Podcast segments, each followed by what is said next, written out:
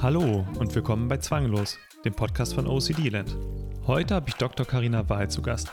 Frau Wahl forscht an der Fakultät für Psychologie an der Universität Basel hauptsächlich zu Zwangsstörungen und insbesondere auch zu zwanghaftem Grübeln. Wusstest du, dass Grübeln eine mentale Zwangshandlung ist? Diese Aussage überrascht viele Betroffene, denn unter Zwangshandlung versteht man normalerweise Wasch- und Kontrollrituale. Den wenigsten ist bekannt, dass Zwangshandlungen alleine im Kopf ablaufen können. Viele Betroffene haben auch die Vorstellung, sie hätten gar keine Zwangshandlungen, sondern nur Zwangsgedanken. Und manche glauben, es wäre ganz unmöglich, mit dem Grübeln aufzuhören. In der heutigen Folge versuchen wir, mit diesen Mythen aufzuräumen. Wir besprechen, was zwanghaftes Grübeln genau ist, wieso es die Zwangsstörung verstärkt, wie Betroffene ihr Grübeln erkennen, wie sie Zwangsgedanken von zwanghaftem Grübeln unterscheiden und was gesunde und was ungesunde Ablenkung ist. Besonders interessant fand ich die Aussage, dass das Grübeln über die Störung selbst, also beispielsweise, warum habe gerade ich diese Gedanken, bei Betroffenen extrem häufig ist. Und noch interessanter, Frau Wahl erklärt, warum dieses, ich nenne es mal Metagrübeln, wegen eines ziemlich fiesen Kreislaufs der zur Aufrechterhaltung der Zwangsstörung beitragen kann. Dazu aber mehr in der Folge. Mein Name ist Martin Niebuhr und ich bin der Gründer von OCD Lad. Los geht's. Ja, hallo Frau Wahl. Heute haben wir ein spannendes Thema auf der Agenda, das zwanghafte Grübeln. Und das ist auch einer mhm. Ihrer Forschungsschwerpunkte. Ich hatte mich gestern noch ein bisschen reingelesen in die Paper. Genau. Ähm, aber bevor wir damit beginnen, würde ich einfach mal die, die Frage wie immer stellen, was ist eigentlich Ihre berufliche Geschichte und wie sind Sie zum Thema Zwangsstörung gekommen? Genau, ich ähm, hatte das Glück, dass ich noch innerhalb des Studiums ein Praktikum ähm, gemacht habe in eigentlich ja, einer ganz renommierten äh, Forschungsgruppe in London bei Paul Schalkowskis, der dieses kognitive Modell für die Zwangsstörung auch mit entwickelt hat. Und ähm, nach dem Praktikum hatte ich dann noch mehr Glück, weil ich dann dort anfangen konnte zu arbeiten in der Arbeitsgruppe und ähm, fand das Thema äh, Zwang einfach super spannend, weil das Modell mir eine gute Grundlage erschien, um es zu verstehen, die Störung, und eben auch einen tollen Behandlungsansatz zu bieten. Und Paul Schakowskis war ein super Lehrer, also sowohl theoretisch als auch ein toller Therapeut. Also ich habe sehr viel auch äh, therapeutisch ähm, immer mit in den Sitzungen dabei sein können, schon von Anfang an.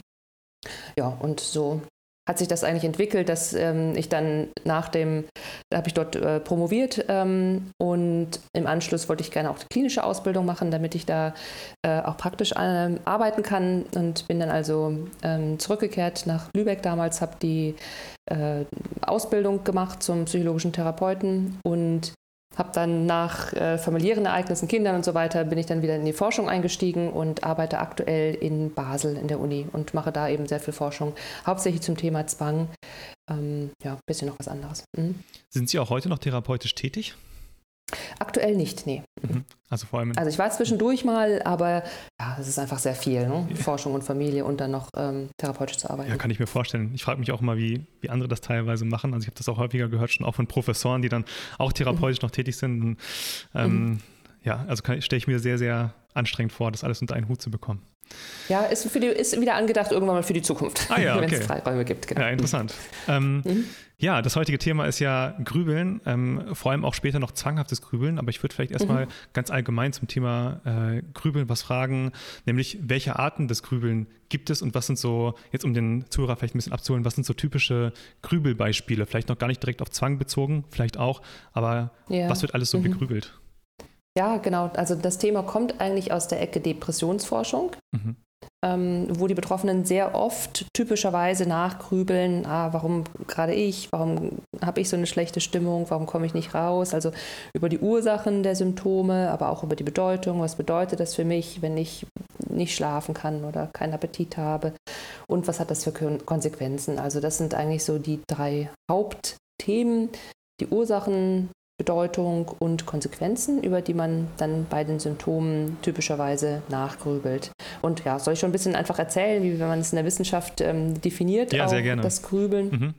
Ähm, das sind sich äh, wiederholende Gedanken, also das Wiederkehrende ist ganz typisch und es braucht irgendeine Form von Aufmerksamkeit. Also es zieht Aufmerksamkeit dann ab von anderen Dingen. Man kann nicht unbedingt grübeln und noch eine konzentrierte Aufgabe machen.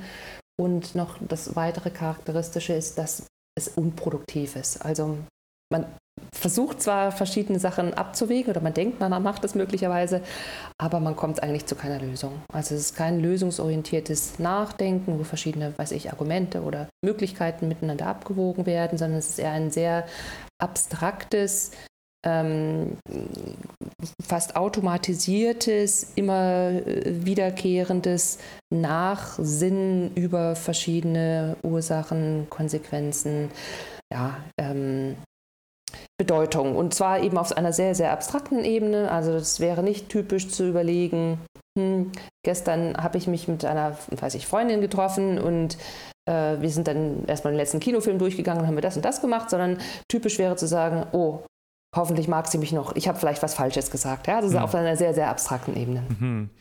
Ähm, Gibt es denn, ich habe mal in so einem, das war so ein populärwissenschaftlicher Artikel, ich glaube auch mhm. Spiegel Online, da hat, glaube ich, mal jemand gesagt, so mhm. ja, man, man erkennt äh, so dieses unproduktive Grübeln daran, wenn es länger als zwei Minuten dauert und man keinen merklichen Fortschritt gemacht hat. Also ich weiß nicht, wie, wie stichhaltig das jetzt ist, aber könnte man, und das haben Sie auch gerade schon angedeutet, könnte man dahingehend das Grübeln von, ich sag mal, normalem Denken oder produktiven Denken unterscheiden und was ist so die, also wie könnt ihr jetzt ein Betroffener selbst merken, das ist jetzt wirklich Grübeln. Vermutlich kann man es ja auch gar nicht so richtig sagen, ne? Also ganz klar. Ja, mhm. Mm, genau. Also, also ich meine, wissenschaftliche äh, Kriterien sind natürlich immer nur aktuell gültig. Kann sein, dass die sich mal wieder mhm. ändern. Ja, mhm. diese äh, Zeitbeschränkung auf zwei Minuten kann sein, dass es so ein ganz pragmatischer Ansatz ist, aber das ist jetzt nicht so eine wissenschaftliche Definition. Mhm. Ähm, und das Merken, genau, das ist überhaupt nicht trivial zu merken, dass man grübelt, weil es ja oft sehr automatisiert passiert. Ja, also man setzt sich ja nicht hin und sagt, so jetzt grübel ich mal los, sondern es passiert in verschiedenen Situationen. Oft sind das auch ähnliche Situationen, ja, kann man dann überlegen, ob man vielleicht rausfindet, wann, das, wann man anfällig dafür ist zu grübeln. Ähm, ja, und wie merkt man es? Also wenn es einem gelingen würde, so, ein, so einen Schritt äh, zurückzugehen und seine Gedanken zu beobachten, also eher so diese äh, Ansätze von, von Mindfulness vielleicht, dass man vielleicht ja, versucht, Gedanken als Gedanken zu erkennen, dann, wenn man diese Fähigkeit hätte, mhm. dann würde es einem relativ schnell gelingen, aber die meisten haben diese Fähigkeit nicht und dann merkt man es vielleicht eher daran, wenn man wirklich äh, sehr lange Zeit am selben Thema hängt und irgendwann realisiert, ich komme aber hier überhaupt nicht weiter und ich mache auch sonst nichts anderes. Ja? Also wenn ich nebenher bei noch produktiv bin oder ja, vielleicht auf so einer zweiten Ebene so ein bisschen grübel, ist es ja auch nicht problematisch. Ne? Aber wenn ich da wirklich hängen bleibe und nichts anderes mehr machen kann, dann denke ich, ist es eher ein Problem. Ah ja, okay. Und Sie hatten ja auch gerade schon angemerkt, ähm, das Grübeln kommt vor allem aus anderen Störungen, vor allem, also zumindest auch der, die, die Wissenschaft vielleicht aus dem depressiven Grübeln, aus der, ja. aus der Depression. Mhm. Ähm, bei Zwängen wird ja auch ganz viel gegrübelt und bei Ängsten ja aber auch und bei vielen anderen Störungen auch. Könnten Sie vielleicht mhm. dann nochmal ganz kurz sagen, ähm, in welchen Störungen das so ganz grob ist? Es sind wahrscheinlich sehr viele Störungen am Ende des Tages, aber mhm. so die mhm. bekannten Störungen und vielleicht auch ein bisschen, wie man, wie man das voneinander unterscheidet, falls man das unterscheiden mhm. kann. Ja.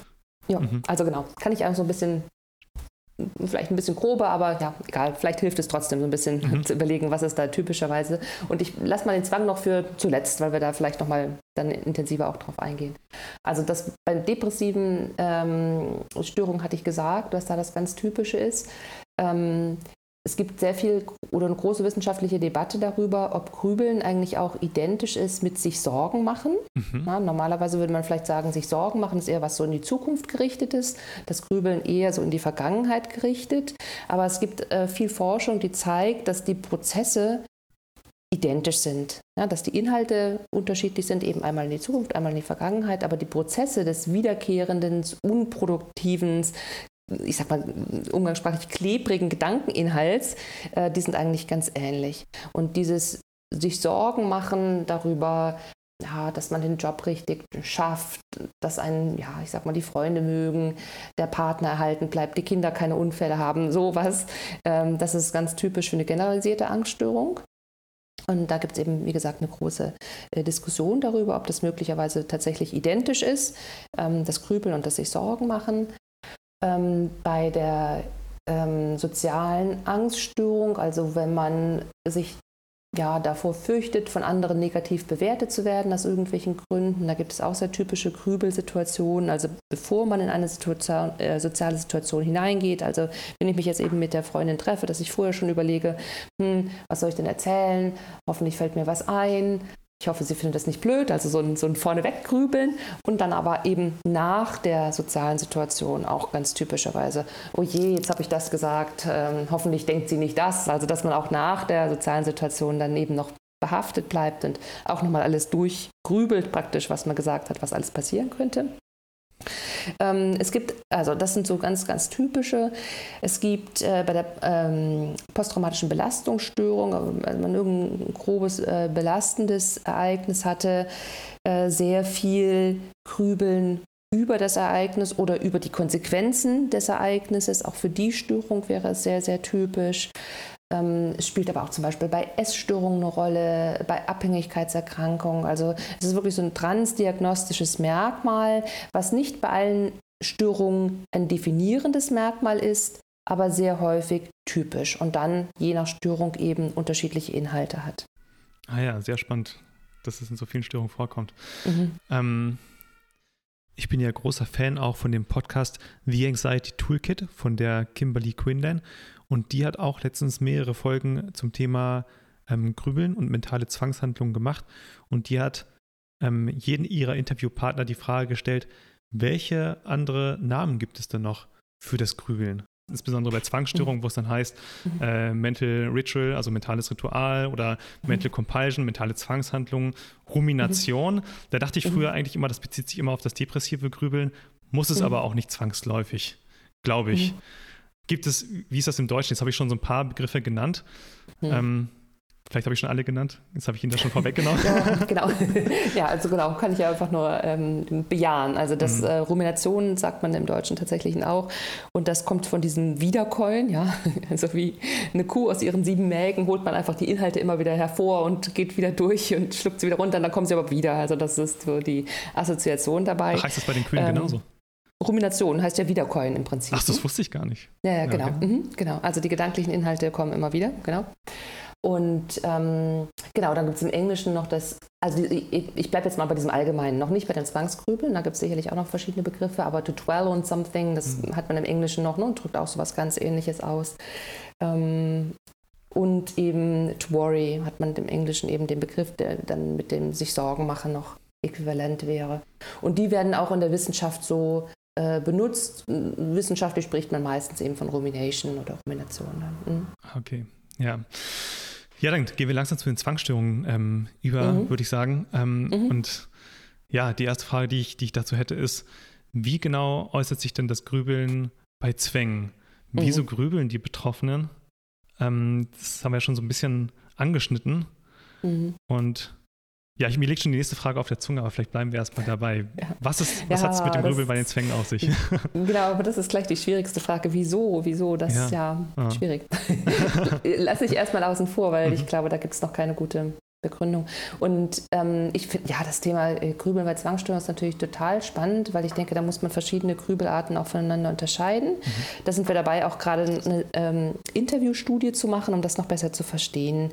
Weil ich glaube, da gibt es noch ganz viele Aspekte, die wir gar nicht verstehen, wie die miteinander ähm, verflochten sind eigentlich diese verschiedenen Grübelarten. Und genau das, was Sie eben gesagt haben, das Mental Neutralizing oder ähm, äh, Mental Rituals, also alle gedanklichen Arten von Zwangshandlungen, die sind eine Art von Grübeln. Ja? Also ganz einfach gesagt, oh, habe ich jetzt den Herd ausgemacht oder nicht? Ich habe doch wirklich, ich glaube, nochmal das mentale Rekonstruieren, dass man sich nochmal versucht, das ganz genau vorzustellen, wie man den Schalter gedreht hat oder nicht, ja, oder ähm, bei der Befürchtung äh, vielleicht versehentlich irgendjemand angefahren zu haben, dass man nochmal wirklich alles in der Fahrt durchgeht. Also das ist ja auch so ein ganz starkes gedankliches Verhaftetsein, mhm. wo man nicht so schnell loskommt. Aber ähm, es dient immer dazu, mit dem Zwangsgedanken irgendwie umzugehen. Mhm. Ja, also den zu neutralisieren oder die Angst zu reduzieren. Es hat wirklich immer diese Funktion, ist ganz stark also an den Zwangsgedanken gebunden. Manchmal muss der ja gar nicht mehr so präsent sein, ja, das kann ja auch äh, ganz automatisiert anfangen, aber es ist thematisch doch immer sehr stark eben an den Zwangsgedanken gebunden. Und dann haben wir ähm, schon vor wirklich einigen Jahren eine Studie gemacht, in der wir verglichen haben, ob Patienten äh, mit einer Zwangsstörung und Patienten mit einer depressiven Störung, wie die sich unterscheiden in ihren Grübelgedanken und haben unterschieden wirklich mit den die Zwangsgedanken und diese depressiven Grübelgedanken, von denen ich vorhin gesprochen habe. Und bei der Zwangsstörung würde das dann eher so aussehen, nicht warum bin ich so niedergeschlagen, also auch wenn es eine komorbide ähm, Depression noch gibt, aber dann vielleicht typischerweise, warum habe ich denn gerade solche Gedanken? Ja, warum warum geht es denn gerade mir so? Warum kann ich das nicht ändern? So, ne? mhm. ne? Das wäre vielleicht so ein typischer allgemeiner Grübelgedanke bei der Zwangsstörung.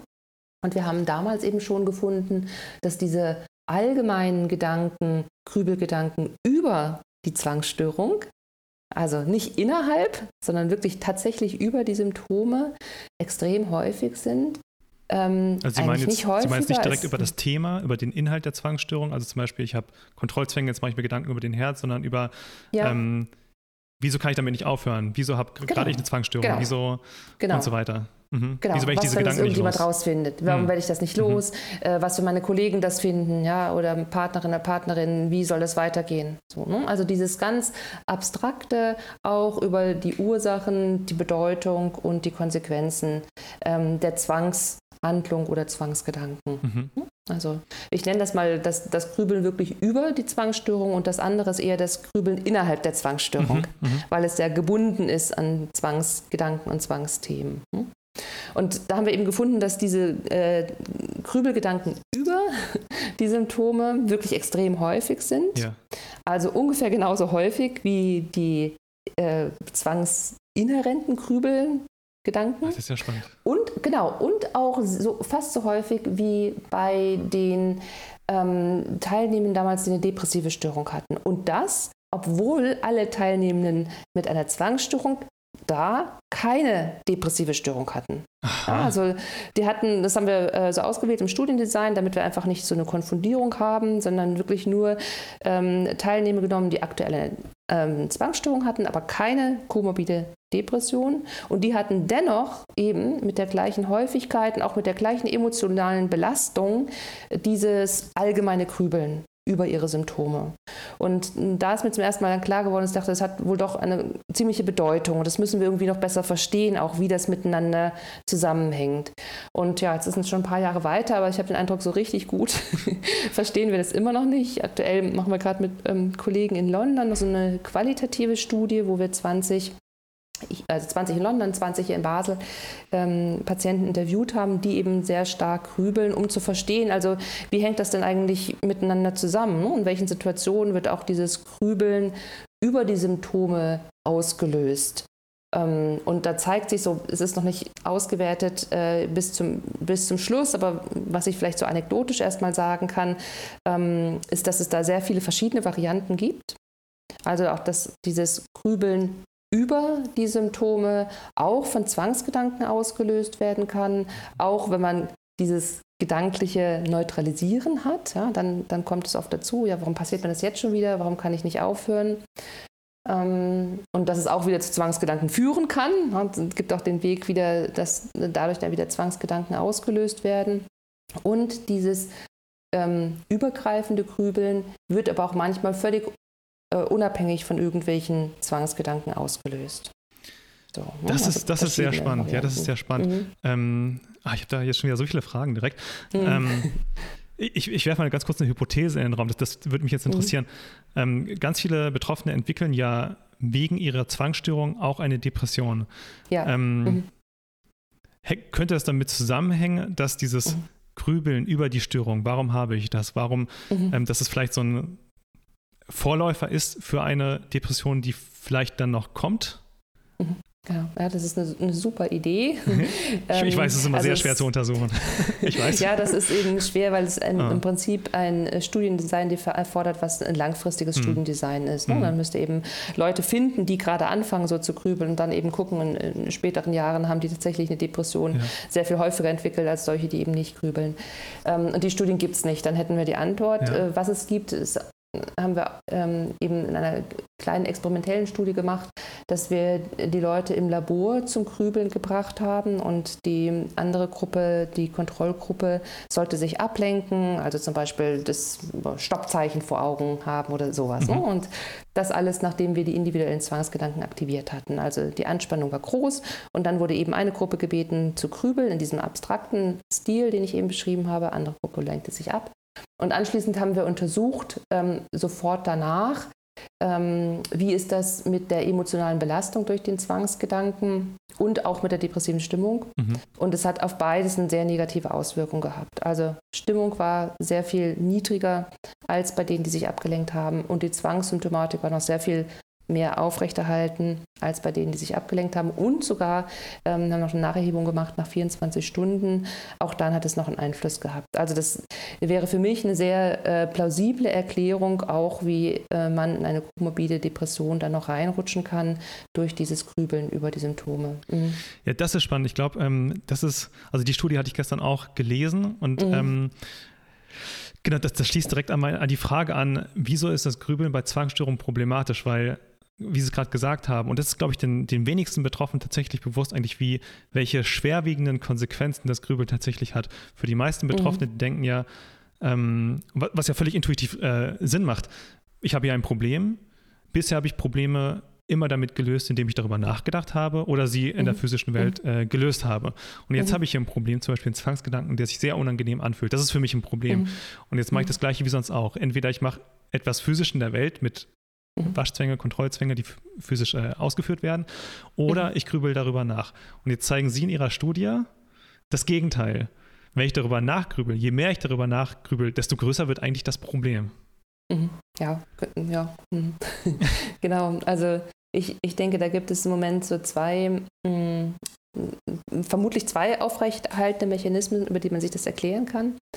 Ähm, das eine ist, dass durch das Grübeln, wenn ich jetzt darüber nachdenke, warum passiert mir das, warum hat das mit mir, was hat das mit mir als Person zu tun, ähm, gibt es ja von der Theorie her ähm, den Ansatz, dass die Bedeutung der Zwangsgedanken oder die Interpretation der Zwangsgedanken einfach sehr entscheidend ist. Mhm. Also wenn ich, ähm, gilt möglicherweise jetzt hauptsächlich eher für äh, Zwangsgedanken, die so im Bereich aggressive Zwangsgedanken liegen, sexuelle oder blasphemische, vielleicht weniger für ähm, Kontaminationsgedanken oder Kontrollgedanken so eine Vermutung. Ne? Also mhm. nehmen wir jetzt an, eben aggressiver Zwangsgedanke und dann fange ich an, darüber nachzudenken, ja, warum habe dann gerade ich diese Gedanken? Vielleicht komme ich dann noch mehr in diesen Bereich Fehlinterpretation rein, ne? dass ich mir dann ähm, noch besser vorstellen kann, ja, wenn ich jetzt diese Gedanken, wenn jetzt gerade ich diese Gedanken habe, möglicherweise ist da doch was dran. Mhm. Ne? Also möglicherweise möchte ich doch tatsächlich so eine Person sein, die, ähm, ich weiß nicht, jemanden im Vorbeigehen erwürgt oder sonst was, was ja sonst eben Angst äh, auslöst. Und wenn man dann versucht, über die Bedeutung nachzugrübeln, kommt man vielleicht noch mehr in diese Fehlinterpretation rein. Das wäre für mich ein ganz äh, plausibler Weg, wodurch die ähm, Anspannung dann eben größer wird, ja, der, der Druck, das irgendwie zu neutralisieren und dann ist man in diesem Kreislauf wieder drin. Und da gibt es auch erste Hinweise ähm, aus dieser Studie, die ich eben berichtet habe, dass sich die Fehlinterpretation dann auch aufrechterhält. Und der zweite Mechanismus ähm, ist, dass wenn ich erstmal auf eine abstrakte Ebene gehe und überlege, ja, warum gerade ich und warum kann ich nicht aufhören, dann bin ich von dem Gedanken auch erstmal ein Stück weit wieder weg. Also weniger in diesem Angstbereich. Mhm. Ja. Und äh, dadurch könnte ich mir auch vorstellen, gibt es auch wieder so einen Kreislauf, dass nämlich äh, das erstmal einen angstreduzierenden Effekt hat. Ja. Kurzfristig, Angst geht runter ähm, durch das Grübeln und dann beim nächsten Mal äh, steigt, das zeigt dann einfach die, die, die Lernmechanismen, steigt die Wahrscheinlichkeit dafür, dass es dann wieder passiert, dass ich wieder anfange zu grübeln, weil es wirkt ja irgendwie. Ich bin ja erstmal weg von der Angst. Ne? Statt das zu machen, was vielleicht sinnvoller wäre, äh, mich zu exponieren, den Gedanken auszuhalten, nicht zu versuchen zu neutralisieren, ähm, gehe ich auf diese abstrakte Ebene, Angst wird reduziert, beim nächsten Mal bin ich dann wieder mit höherer Wahrscheinlichkeit im Grübeln drin. Das ist eine spannende Beobachtung. Darüber habe ich mir bisher noch gar keine Gedanken gemacht. Mhm. Das, ist, das ist sehr interessant. Das ist sehr interessant, weil ich habe mich lange gefragt, ähm, ja, man kann mit Grübeln neutralisieren, jetzt aber ich dachte mir so, der Effekt wird nie so groß sein, wie jetzt zum Beispiel, wenn ich Waschzwänge habe und mir tatsächlich die Hände wasche. Das ist ja wirklich etwas, mhm. wo ich dann, ja, was in der Realität auch gemacht habe, was ich meine, man hat ja wirklich dann, seine Hände, die Hände sind dann sauberer danach, nach dem Waschen. Ja. Das ist mhm. de facto so. Mit dem Grübeln mhm. ist ja mhm. aber eigentlich nichts passiert. Ähm, mhm. Das heißt, diese, die, ähm, im Prinzip diese Verstärkung, dass man wirklich eine die negative Verstärkung heißt das ja, ne? dass, dass, mhm. dass die mhm, genau. Anspannung dann, genau. dann abnimmt. Ja.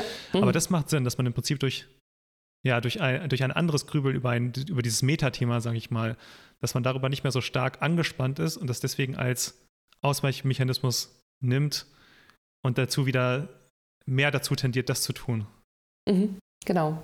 Ja. Also ich, ich denke, dass das Grübeln eben auch nicht wirklich nicht so intentional eingesetzt wird wie jetzt andere Dinge, ne? zum mhm. Beispiel einen guten Gedanken zu denken oder eben mhm. nochmal wirklich alles durchzugehen, sondern es passiert eher, aber es kann ja trotzdem die gleiche Wirkung haben. Mhm. Es wirkt erstmal angstreduzierend. Mhm. Das ist spannend.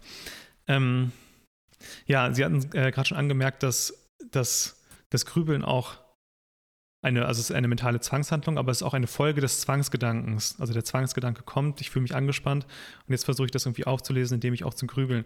Und ich glaube, ganz viele Betroffene, weil vermutlich auch, ja, weil man einfach wenig darüber liest und wenig darüber erfährt, ähm, denken, sie hätten gar keine Zwangshandlung, gar keine mentale Zwangshandlung, Zwangshandlung mhm. sondern hätten den ganzen Tag Zwangsgedanken und sie könnten dagegen gar mhm. nichts tun. Und ähm, mhm können Sie vielleicht schon ein bisschen darauf eingehen, wie man als Betroffener das vielleicht erkennen kann, was jetzt ein Zwangsgedanke ist und was mhm. wirklich Grübeln ist? Ja.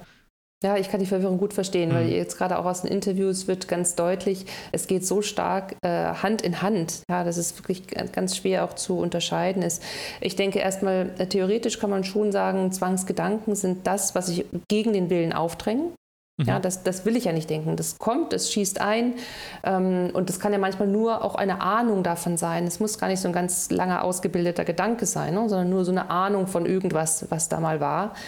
Ähm, und das geht eben mit der äh, erhöhten Anspannung einher. Und dann alles, was unter dem Bereich gedankliche Zwangshandlung fällt, das ist das, was ich wirklich absichtlich dagegen tue. Das steuere ich, das kommt nicht von außen, sondern das tue ich dagegen, um mit diesem Gedanken umzugehen. Und das geht aber oft sehr stark einher, mhm. Hand in Hand. Ne? Und dieses, ähm, wenn ich mich dann damit beschäftige, also zum Beispiel, mh, mm, war die Kerze aus, ja, war sie wirklich aus? Habe ich noch was gerochen? Ähm, und dann versuche ich mir zu sagen, ja doch, sie war aus, vielleicht hat es noch jemand anders gesehen. Und wenn ich drüber nachdenke, kommt aber gleichzeitig wieder der Gedanke, oder war sie wirklich aus, oder denke ich das jetzt nur? Mhm. Das geht so stark in, äh, her, einher, dass ich denke, es ist total schwer, ähm, das konzeptuell ist es klar, mhm. aber äh, in dem Erleben ist es, glaube ich, wirklich schwer, das voneinander zu trennen. Aber Konzeptuell ist es so, das, was sich aufdrängt gegen meinen Willen, das, was einschießt, ist der Zwangsgedanke. Das, was ich willentlich dagegen tue, sind die gedanklichen Zwangshandlungen. Ja, halten Sie das therapeutisch für wichtig, dass äh, ein Betroffener weiß, das ganz genau voneinander zu trennen? Jetzt gehen wir vielleicht so ein bisschen schon in die therapeutische Richtung ja, rein. Genau. Weil der, der Zwangsgedanke mhm. ist ja etwas, meinten Sie auch gerade schon, das passiert unwillentlich. Das passiert, obwohl man es genau. gar nicht möchte, es schießt einfach ein. Ähm, ja. Und wir wissen ja auch, zur Therapie gehört es dazu, dann sich darüber bewusst zu werden, dass der Grübeln ja ein aktiver Prozess ist, ja. ähm, mit dem man dann auch irgendwo aufhören sollte, weil er, wie wir vorhin mhm. gesagt haben, störungsverstärkend ist. Genau. Mhm. Ja, das, das ist ganz, ganz wichtig, dass man das ähm, konzeptuell sehr, sehr gut versteht, was die unterschiedlichen ähm, Sachen sind. Und die Umsetzung ist immer schwierig. Ne? Mhm. Was ich möchte in der Therapie ist, den Zwangsgedanken kann ich nicht steuern, der kommt einfach, den, den muss ich zulassen. Ja, das kann, geht gar nicht anders. Ähm, aber was ich eben steuern kann, ist, was, was ich dagegen tue, gedanklich. Mhm. Ja, und auch das ist oft automatisiert, eben wie gesagt, das Grübeln, glaube ich, hat auch eine starke automatisierte Komponente, ist also auch nicht so einfach, das zu lassen. Mhm. Ähm, aber das ist mehr unter meiner Kontrolle als der Zwangsgedanke. Ein Zwangsgedanke, damit muss ich eben versuchen umzugehen und zwar nicht dadurch, dass ich ihn versuche nicht zu denken, wegzudrücken, mich abzulenken oder sonst was, sondern eher eben im Sinne von zulassen, mich dem stellen, das Risiko versuchen in Kauf zu nehmen. Diese Folge ist gesponsert von mir. Als Gründer von OCD-Land investiere ich viel Zeit in gut recherchierte Blogartikel, ansprechende Instagram-Posts und die Produktion dieses Podcasts. Wusstest du beispielsweise, dass die Produktion einer einzigen Podcast-Folge mit Vorbereitung und Schnitt etwa 20 bis 30 Stunden in Anspruch nimmt? Wenn du mich bei meiner Mission unterstützen willst, dann würde ich mich sehr über deine Plus-Mitgliedschaft freuen. Als Plus-Mitglied hast du außerdem Zugang zum geschützten Community-Forum, wo du anonym alle deine Fragen an über 100 andere Betroffene stellen kannst, die bereits ihre Zwänge überwunden haben oder gerade dabei sind. Den Link dazu findest du unten in der Beschreibung. Bis bald in der Community und weiter geht's mit der Folge. Sie, Sie, haben ja gesagt, Sie sind nicht mehr therapeutisch tätig, aber was, was haben Sie gemacht als Therapeutin, um die Grübeleien vom Betroffenen aufzuspüren? Das stelle ich mir sehr schwierig vor. Bei einem Waschzwang sieht man, okay, der ja. wird gewaschen, das müssen wir jetzt reduzieren. Mhm. Ähm, mhm. also es ist eine sehr gute ähm, ja, mal, Kontrollmöglichkeit auf Seiten ja. der Therapeutin, mhm. um zu sehen, wie sie auch Sachen verbessern. Es ist sichtbar. Mhm. Aber bei mentalen Ritualen ist es ja sehr schwierig. Und, ja, mh, ja. Ja. Ja, nee, genau. Wenn Sie noch Ideen haben, sagen Sie ruhig. ich, ich, weiß nicht, ob ich Ideen habe, aber ich, ich, ich stelle es mir zumindest sehr schwierig vor. Und ja. äh, ich mache auch die Erfahrung ähm, in Gesprächen mit Betroffenen, dass sich viele Betroffene, also erstens sind sie nicht gewusst, dass, dass bestimmte Grübeleien tatsächlich aktiv sind und Grübeleien sind, sondern sie denken, das wären mhm. Zwangsgedanken und sie könnten sich nicht mhm. dagegen wehren. Ja. Ähm, mhm. Das ist eine. Und das zweite ist, dass, dass ich auch glaube, dass, dass viele Betroffene, das meinten Sie auch schon, viele, viele Dinge laufen automatisiert ab. Und zum Teil werden zum Teil auch selbst nicht als Grübeleien erkannt. Es ist, also ich stelle es mir mhm. sehr, sehr schwierig vor, sowohl für Betroffene als auch für Therapeutinnen, dann mhm. ähm, ja im therapeutischen Gespräch oder im, im Laufe des therapeutischen Verfahrens darauf aufmerksam zu machen. Genau. Ja. Ähm, ja, genau. Super erkannt ist extrem schwierig. ähm, und erfordert einfach sehr, sehr viel Eigenverantwortung mhm. auch ne, von Patienten. Also ich denke, ganz wichtig ist wirklich in der diagnostischen Phase alle Formen von gedanklichen ähm, Zwangshandlungen zu identifizieren. Also, also klar, ne, erst rausarbeiten, wie ich es eben so ein bisschen angedeutet habe, was ist der Zwangsgedanke, was sind die gedanklichen Zwangshandlungen. Und dann, es gibt mittlerweile Fragebögen, wo man, wenn man vielleicht was vergisst, ja, wirklich guckt, also dazu das mentale Rekonstruieren, alles nochmal gedanklich wirklich total gut aus äh, durchgehen, Gegenargumente innerlich äh, sammeln würde genauso dazugehören wie einen ganz konkreten Gegengedanken haben oder ganz ausgeprägte gedankliche Rituale, sowas wäre typisch. Und dann das Grübeln, was wir eben angesprochen haben. Also alle diese Sachen müssten erstmal gut identifiziert werden und klar als gedankliche Zwangshandlungen benannt werden. Und in den Situationen, wenn man dann Exposition macht, ist, ist es ja nicht nur ein Problem, dass man die gedanklichen Zwangshandlungen nicht steuern kann, sondern es ist auch ein Problem, dass oft dann eben der Zwangsgedanke nicht so kommt, ja? mhm. wie zum Beispiel bei ähm, vielleicht ein bisschen einfacher an ähm, bei Kontaminationsängsten zu exponieren, wenn man da viele Situationen kennt. Ähm, und ja, kennen Sie vielleicht auch, kann man damit so ähm, Loop-Tapes arbeiten, dass man den Zwangsgedanken wirklich versucht, mhm.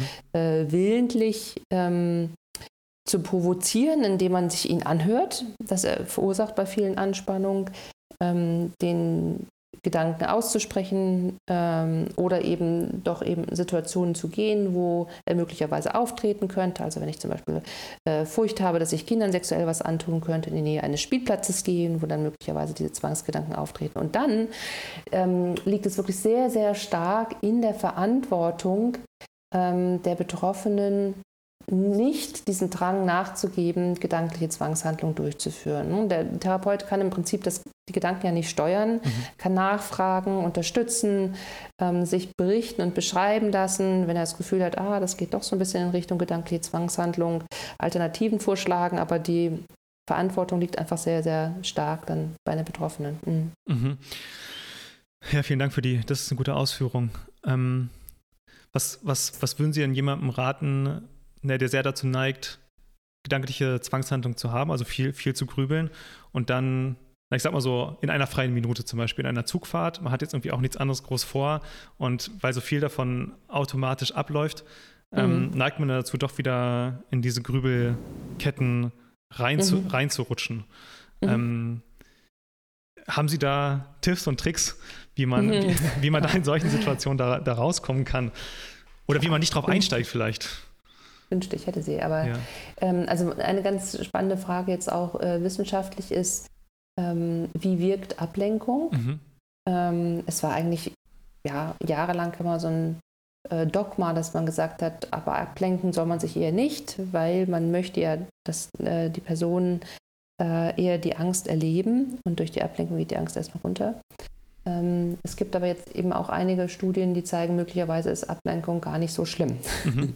ähm, es ist aber jetzt nicht so, dass ich das empfehlen würde, weil letztendlich ähm, wissen wir es einfach nicht so genau, was für einen Effekt das hat. Ne? Aber ich wäre jetzt auch nicht mehr so ganz dogmatisch zu sagen, also auf keinen Fall versuchen, sich abzulenken, sondern eher wirklich äh, Zwangsgedanken zulassen. Und notfalls sitzt man da in dem äh, Zug und ist wirklich extrem besorgt. Man, was man eben nicht machen darf, ist so ein Hin und Her wabern hm? mhm. zwischen sich selbst beruhigen und diesen äh, Ängsten, sondern notfalls muss man dann im Zug eben eine Stunde lang äh, ganz ängstliche Gedanken haben und dann würde es aber wieder okay sein, so hm? in der Theorie. In der Praxis Praxis, wie gesagt, äh, vielleicht ist äh, zeitweise Ablenkung da auch gar nicht so schlimm. Mhm. Ja, das ist interessant. Was hat, das hat auch der in dem Podcast, den ich vorhin angesprochen hatte, hat das der Reed Wilson auch gesagt. Der hat das so mhm. formuliert, dass, also gerade bei, ähm, bei Zwängen, die sehr, sehr mental sind, dass es da sogar die, ich weiß nicht, ob ich es richtig, äh, richtig beschreibe, dass quasi die größte Exposition ist, nichts gegen diesen Gedanken zu machen, sondern sich abzulenken. Also dass man jetzt im Zug zum Beispiel sagt, okay, man hat jetzt was auch immer, pädophile Zwangsgedanken. Und mhm. ähm, meine größte Exposition ist, zu sagen, okay, ich konzentriere mich zum Beispiel jetzt trotzdem auf das Buch, was ich lese und mhm. gehe nicht, ich lasse quasi die Ungewissheit zu, dass ich nicht weiß, ja. ob ich jemals pädophil sein könnte. Das ist für mich die größte Exposition. Und dann, ja. genau, ich glaube, er hat so ein bisschen unterschieden zwischen gesunder und ungesunder Ablenkung. Ich glaube, das ist auch das, worauf mhm. Sie vermutlich hinaus, mhm. hinaus wollt oder was Sie da ähnlich sehen. Mhm. Ähm, das fand ich einen interessanten Hinweis, dass das, dass die Ablenkung genau. quasi eine Exposition sein kann. Genau, da, das ist so eine Kombination dann im Prinzip. Ne? Also es ist ja nicht nur, äh, ich lese, damit ich nicht mehr diese Gedanken mhm, denke. Mhm. Das wäre eben die falsche Ablenkung. Mhm. Ja?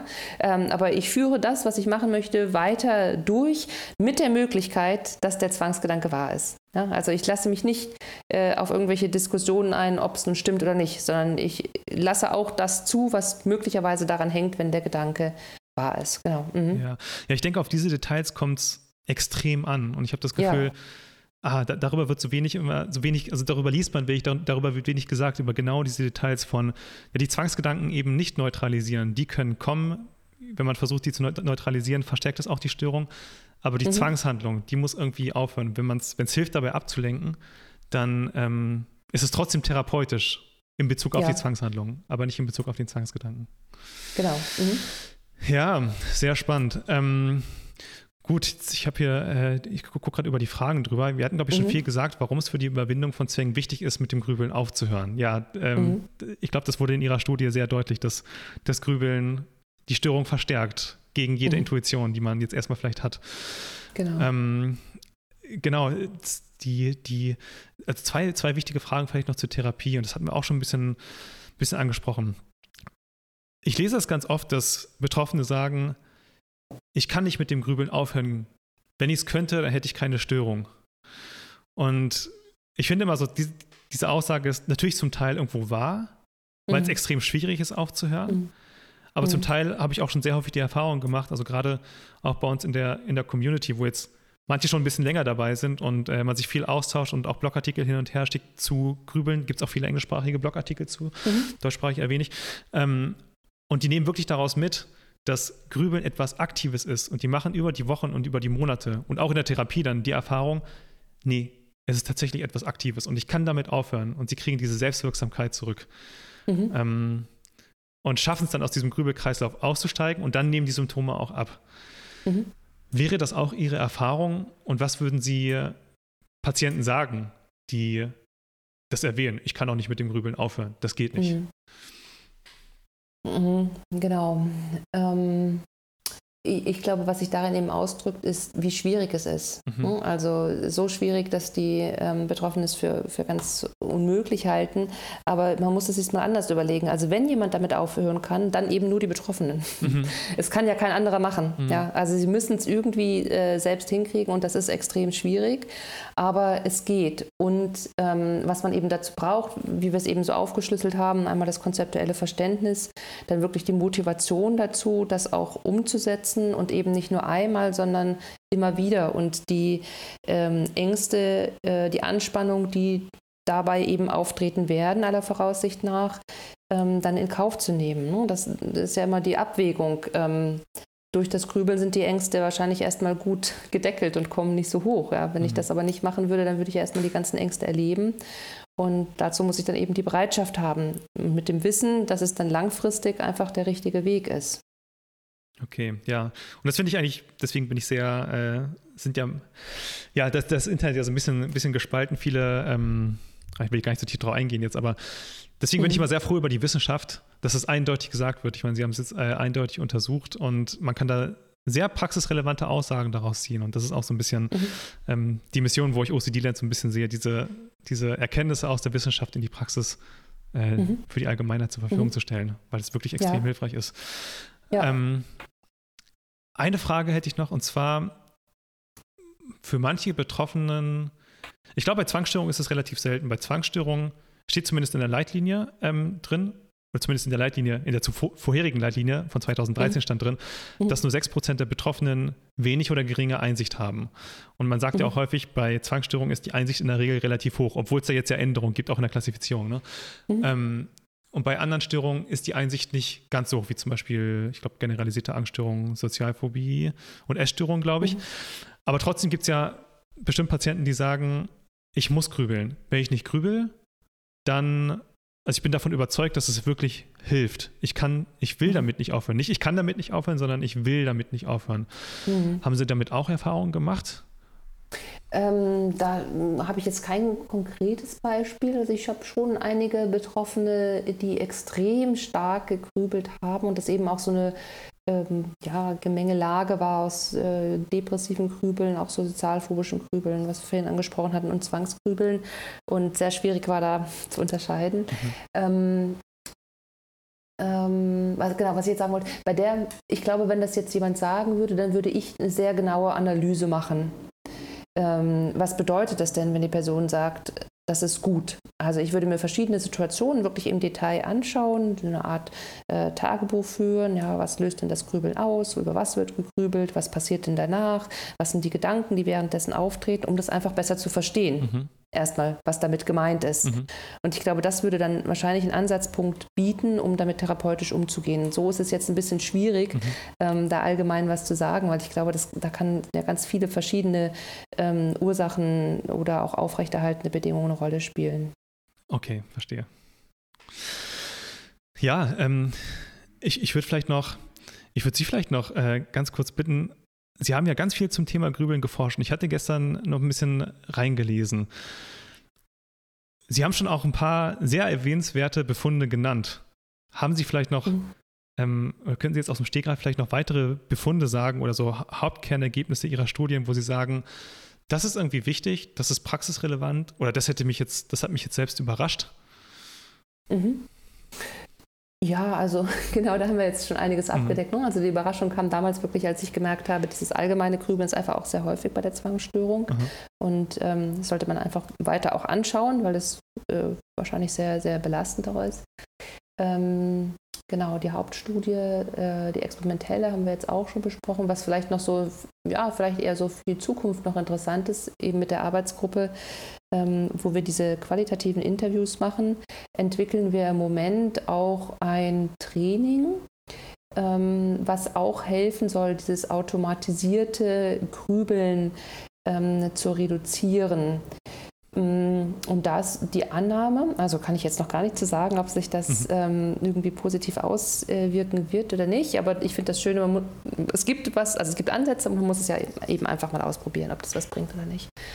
Und ähm, da ist die Annahme, dass das Grübeln häufig eben in so mehrdeutigen Situationen passiert. Also zum Beispiel, wenn der Zwangsgedanke auftritt, ähm, bedeutet das jetzt, dass ich tatsächlich äh, pädophile An Veranlagung habe oder bedeutet das eben, es ist der Gedanke? Es ist irgendwie eben so eine mehrdeutige Situation, dass gerade dann dieses Grübeln einsetzt oder weiß ich, der Chef hat mich komisch angeguckt. Ja. Bedeutet das jetzt, er ist gar nicht zufrieden mit seiner Arbeit oder bedeutet das, der hat einfach schlechte Laune? Ne? Auch so eine andere Situation, wo dann das Grübeln auf so einer allgemeinen Art eher losgehen könnte.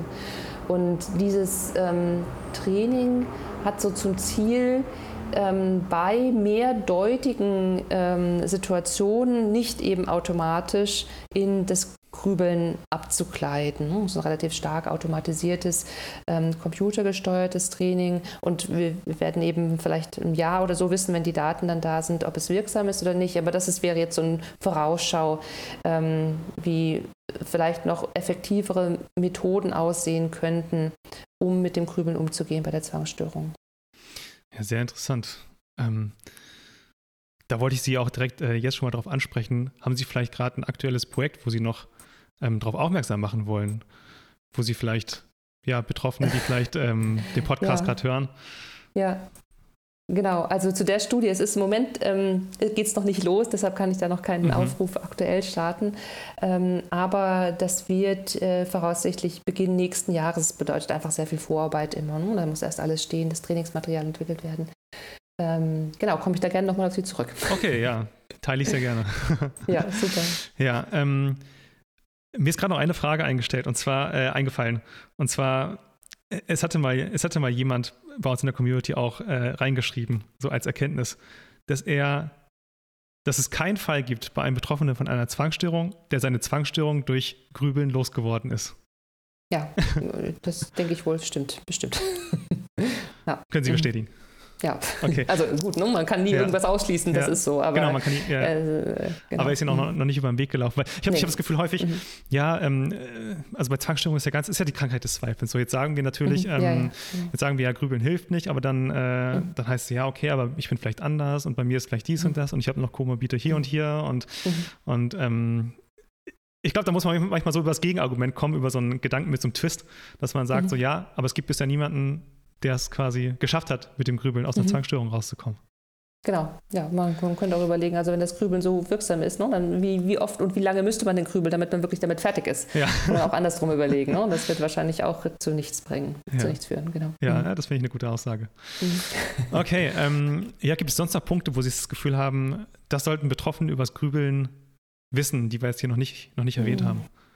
Ja, ich glaube jetzt, ähm, nee, eigentlich nicht. Da haben wir schon sehr viel abgedeckt und ähm, sie waren ja super vorbereitet.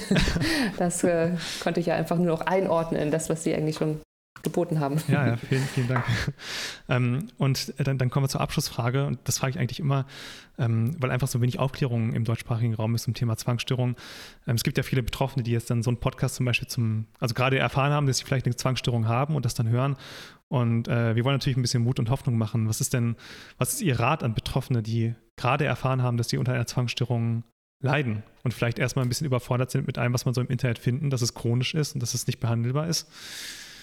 Ähm, ja, das äh, stimmt ja nicht, dass es nicht behandelbar ist. Ne? Mhm. Also kann ich auch gerne nochmal sagen. Also ich äh, finde, es ist sehr, sehr gut behandelbar.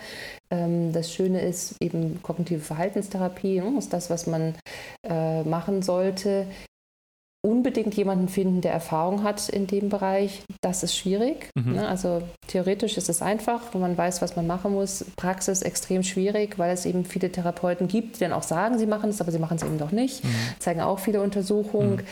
Ähm, da äh, gibt es ja eben ja, eben kann man vielleicht bei Ihnen noch weitere Informationen finden oder eben die Deutsche Gesellschaft Zwangsstörung, Schweizer Gesellschaft Zwangsstörung, ähm, wo es auch Therapeutennamen gibt, die sich damit auskennen. Und ich finde, was Mut machen sollte, ist, es spielt auch keine Rolle, wie schwer die Zwangsstörung ist oder wie chronifiziert. Die Behandlungsaussichten sind trotzdem sehr gut. Mhm.